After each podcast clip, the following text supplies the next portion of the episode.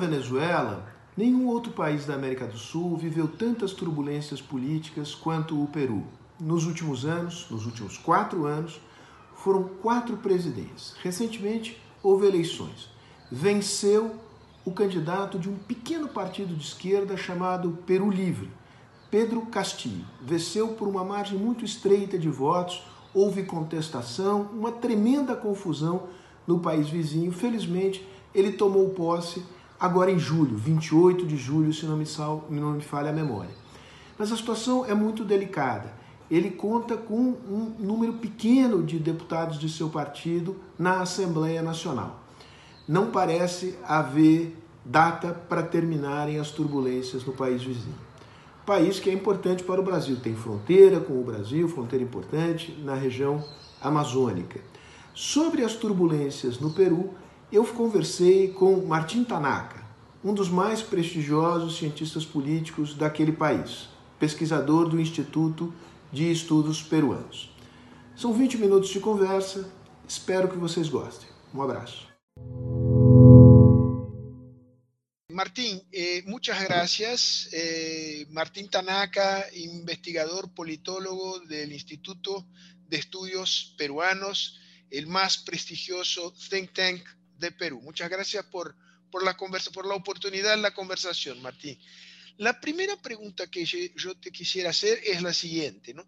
Por muchos años el llamado modelo peruano fue muy alabado, ¿no? y la idea, en, términos muy simplones era de que la economía andaba mal y la política, la, perdón, al revés, que la economía andaba bien, que la, política andaba mal, pero que esto no importaba, que la política no importaba, y que al revés el hecho de que la política no importaba y andaba mal era una especie de solución, ¿no? una especie de fórmula perfecta de un neoliberalismo que, que funcionaba bajo eh, la línea del Ecuador. ¿Qué te parece eh, de, esta, de esta idea eh, a la luz de lo que ha pasado en Perú eh, en los últimos tiempos ¿no? y, y, en los tiempos más recientes también? Sí, bueno, en primer lugar, eh, muchas gracias Sergio por la invitación, un gusto hablar contigo y con la Fundación.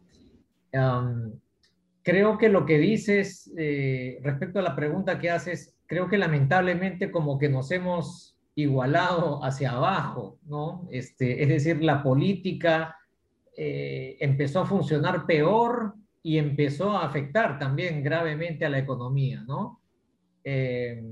Es, eso para resumirlo en una sola frase. Creo que las cosas empezaron a complicarse cuando a partir del 2014, digamos, 2015, ya las tasas de crecimiento no, no, no, dejaron de ser tan altas como habían sido en años anteriores, en el contexto del final del boom, ¿no es cierto?, de los precios de las exportaciones. Eh, eso ya empezó a, poner en cuestión qué había que hacer con la economía para mantener tasas de crecimiento más altas, ¿no? Eh, y en el 2016 con la llegada a la presidencia del presidente Kuczynski, se dio esta situación en la cual teníamos a un personaje muy vinculado a la derecha neoliberal, digámoslo así, que era Kuczynski, y teníamos al Fujimorismo, que había logrado una mayoría absoluta en el Parlamento 2016, y bueno, y el Fujimorismo era supuestamente el garante de la ortodoxia económica, porque las reformas neoliberales iniciaron, digamos, eh, con Alberto Fujimori, ¿no? Eh, en, la, en, la, década de los años 90.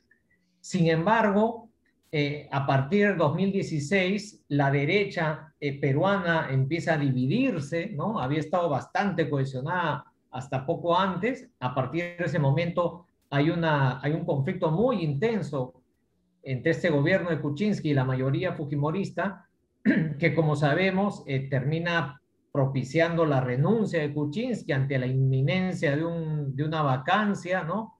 Eh, la asunción del poder del vicepresidente Vizcarra, que, digamos, se renueva luego la confrontación, el presidente Vizcarra cierra el Congreso, hay nuevas elecciones, un nuevo Congreso, eh, y llegamos con el presidente Sagasti, que está encabezando ahora la transición, pero el conflicto con el Parlamento se quedó instalado, digamos, ¿no? la, esa dinámica, la dinámica confrontacional, la polarización eh, se instaló.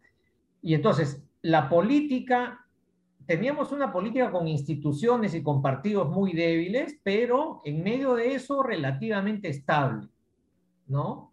Ahora ya no, tenemos actores políticos que siguen siendo muy precarios, muy débiles, pero ahora hemos caído en una dinámica muy confrontacional eh, la fragmentación política se ha acentuado eh, y la crisis institucional es, casi permanente, ¿no? Y al mismo tiempo lo que, lo que estamos viendo en los últimos años eh, sobre, bueno, ya, ya lo veíamos en los últimos años y se ha ahondado mucho con la, con la pandemia, es que como, como no ocurría hacía muchos años, ha vuelto al centro de la escena política un estilo de hacer política altamente populista, ¿no?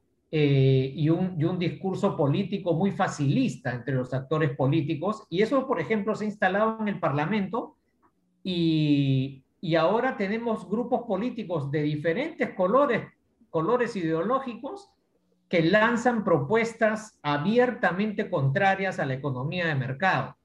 ¿no? Este, qué sé yo, propuestas de congelamiento de tasas de interés, congelamiento de pensiones escolares y universitarias, eh, controles de precios, eh, ¿no es cierto? Exoneraciones, subsidios. Eh, en el Perú de, de los últimos 20 años esos, esos temas eran muy marginales porque había mucho consenso alrededor del modelo macroeconómico, ¿no? Pero ahora ya tampoco es. ¿no? Ya, y, además, como digo, atravesando todas las tiendas políticas, empieza a generarse ese tipo, ese tipo de discurso y entonces eh, las perspectivas son muy preocupantes, ¿no? Porque, como dices bien, antes decíamos, bueno, la, la, economía mantiene más o menos las piezas juntas y la máquina funcionando, pero ahora la epidemia, sobre todo, digamos, ha tenido un golpe muy fuerte, ¿no?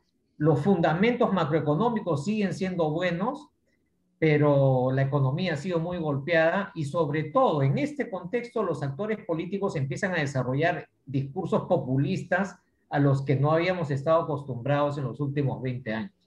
Déjame explorar esta, esta beta, la beta de la polarización, empezando por la derecha. ¿no?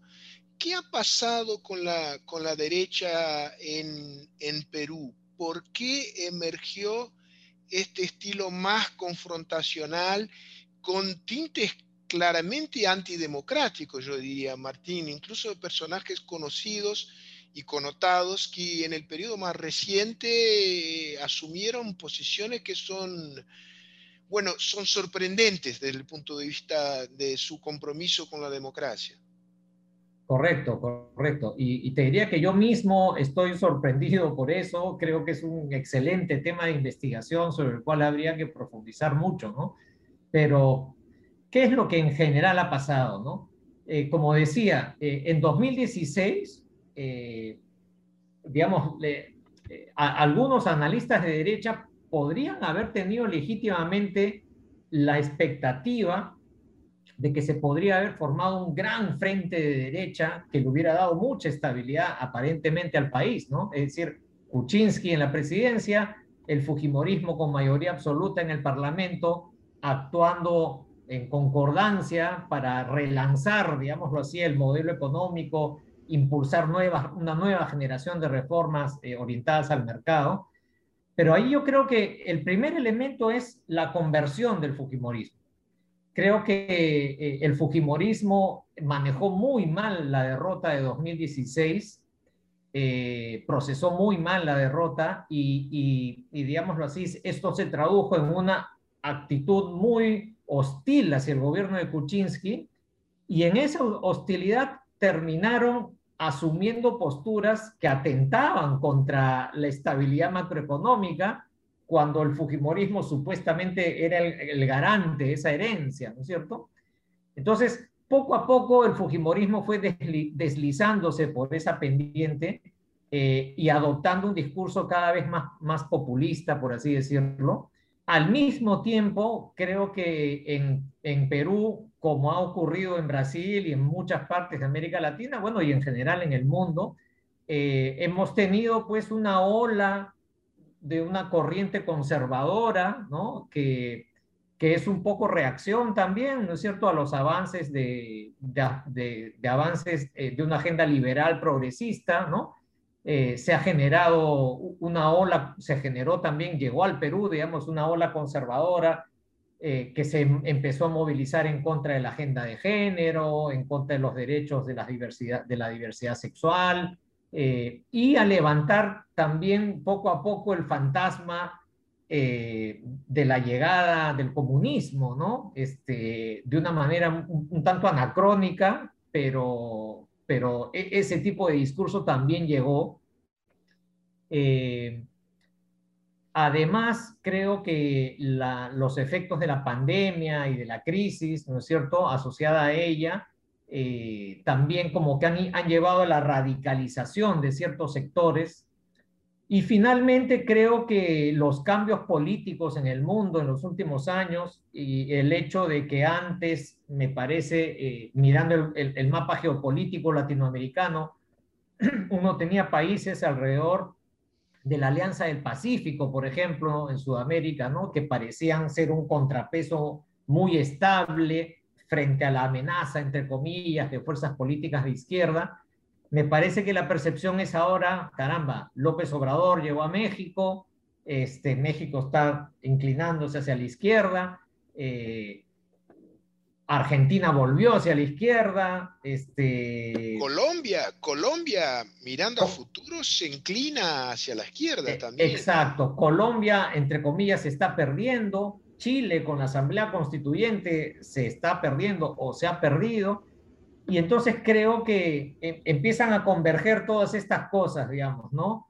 Eh, la sensación de que, de que se está perdiendo, eh, se está perdiendo el control de las cosas, de que fuerzas de izquierda y fuerzas progresistas eh, empiezan a recuperar terreno y a, y a dejar sin opciones a los que pensaban, digamos, en alternativas de mercado esas corrientes se mezclan con las corrientes conservadoras, religiosas, ¿no?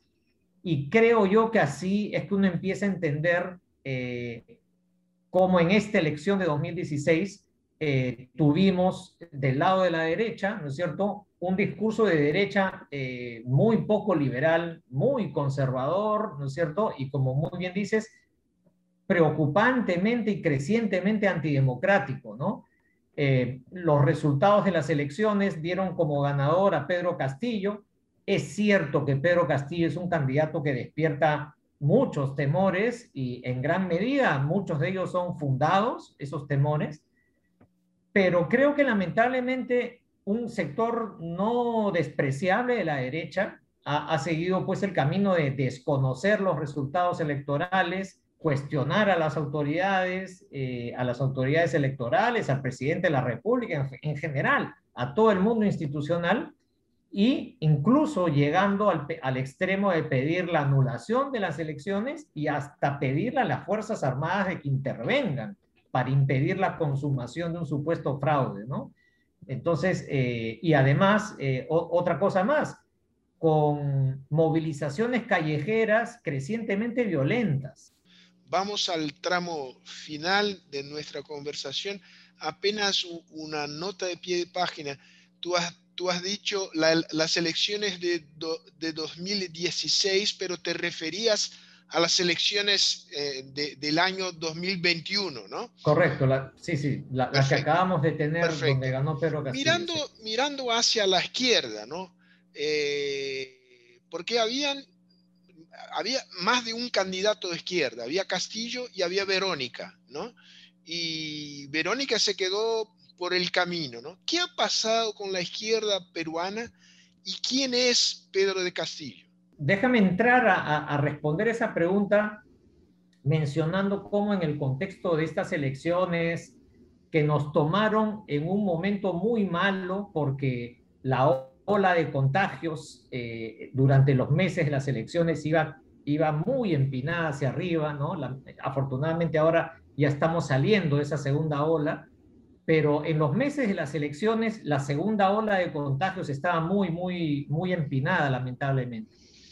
Entonces, todo esto afectó mucho, creo yo que eh, ese, ese clima eh, llevó a que las opciones más moderadas, que al inicio del proceso electoral parecían tener alguna opción, fueran cayendo cada vez más. El voto se fue fragmentando y, este, y, en, y, en, y en medio de esa fragmentación, opciones radicales terminaron, digámoslo así, metiéndose a segunda vuelta, ¿no? Entonces, las opciones más de centro se fueron debilitando y en el contexto de los candidatos de izquierda, una candidata, digamos, un poco más de tinte socialdemócrata, si es que, si es que podríamos calificarla así, eh, eh, Verónica Mendoza, eh, entre la socialdemocracia y la izquierda más radical, digámoslo así, que parecía tener la primera opción porque ella quedó en tercer lugar en las elecciones en 2016 eh, pues fue desinflándose progresivamente y emergió entonces un candidato, Pedro Castillo, que no parecía tener mucha opción porque él está muy vinculado a la izquierda más tradicional, más radical, la que se define marxista-leninista, digámoslo así, ¿no? Y, que, digamos, en, el ideario del Partido de Perú Libre se reivindica Cuba, se reivindica Venezuela, ¿no? Pedro Castillo además eh, ha sido un dirigente del magisterio, ¿no? Eh, eh, de sus facciones más radicales. Entonces, no parecía tener mucha opción, pero en, el contexto electoral que, he descrito, con 18, 19% de los votos, Pedro Castillo terminó quedando en primer lugar, ¿no? entonces, desde ese momento hasta ahora muchas cosas han pasado. Creo yo que Castillo es medianamente consciente de que con el 18% de los votos, con una representación parlamentaria que no supera un tercio, va a tener, y, con la radicalización de la derecha, va a tener muchas dificultades para gobernar. Y entonces creo que él está teniendo que tomar esa gran decisión, si mantiene una línea más leal a, los principios que levantó en su campaña de primera vuelta o si va a tener o si es consciente de la necesidad de construir una coalición más grande, ¿no? ¿Cuál es, en, tu visión, el escenario más probable de, del primer año del gobierno de Castillo? ¿Qué tipo de gabinete, qué tipo de política? Em, ¿Intentará un giro hacia el centro? ¿Encontrará apoyo para hacerlo? ¿Cuál es tu visión, Martín? Esa es la gran pregunta, ¿no? Yo creo que él es mínimamente consciente de la debilidad de su partido, Perú Libre, de la precariedad de su representación eh, y de la necesidad que él tiene de convocar a sectores más amplios que le permitan gobernar. Entonces, yo me imagino que, que el primer año va a ser un año como muy contradictorio donde él va a tratar de contentar y de manejar las presiones diversas que hay sobre su gobierno, ¿no? No alejarse demasiado de su base original, pero al mismo tiempo incorporar, incorporar el apoyo de otros sectores. Creo que lamentablemente esa diversidad, esa heterogeneidad puede generar eh, eh, problemas de incoherencia en el ejercicio de gobierno y claro, va a enfrentar una oposición que desde el primer día eh, va a estar buscando pretextos para, para, ya sea para debilitarlo y en el peor escenario, para encontrar una justificación para declarar la vacancia de la presidencia, ¿no? Que fue la gran amenaza que tuvo el presidente Kuczynski y que luego tuvo Vizcarra, quien, eh, quien finalmente terminó siendo vacado por el Congreso, ¿no? lamentablemente es un escenario muy, eh, muy, que se ve como muy verosímil, ¿no? Eh, y, la, yo creo que los peruanos tenemos la esperanza de que precisamente la perspectiva de, la verosimilitud de un escenario tan conflictivo lleve a los actores a, buscar acuerdos eh, que eviten repetir la dinámica en la que estuvimos en los años últimos. Martín, muchísimas gracias por la, por la conversación. Eh, ojalá Perú logre hacer una, una, transición de poder la más tranquila posible y que la situación se estabilice en términos políticos y económicos.